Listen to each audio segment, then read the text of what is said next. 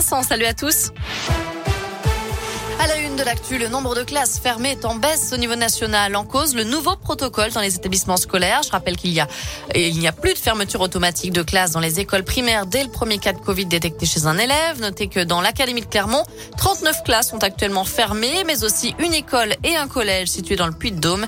Par ailleurs, concernant les cas de Covid, 546 élèves sont touchés ainsi que 50 membres du personnel. Dans ce contexte, face à une nouvelle étape dans la vaccination, elle sera ouverte à la mi ou fin décembre aux enfants de 5 à 11 ans qui risquent de développer des formes graves. Pour les autres, elle sera probablement lancée de façon progressive et facultative à partir de janvier. C'est ce qu'a dit aujourd'hui Olivier Véran, le ministre de la Santé. Dans le reste de l'actu, verdict attendu aujourd'hui dans le procès aux assises de l'Allier de trois individus jugés cette semaine pour une tentative d'assassinat en avril 2016. C'était sur le parking d'un magasin de bricolage à Doméra. L'appel à la vigilance des gendarmes avec cette période de fête de fin d'année, c'est la période aussi des cambriolages avec une hausse en ce moment à Clermont-Ferrand selon la montagne.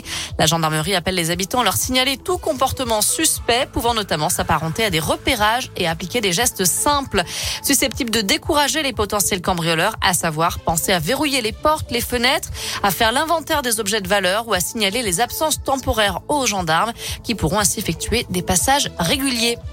Le coup d'envoi de la 35e édition du Téléthon, c'est parti pour des milliers d'animations partout en France pour récolter des fonds pour la recherche sur les maladies rares. Un seul numéro à retenir pour faire un don, le 36 37.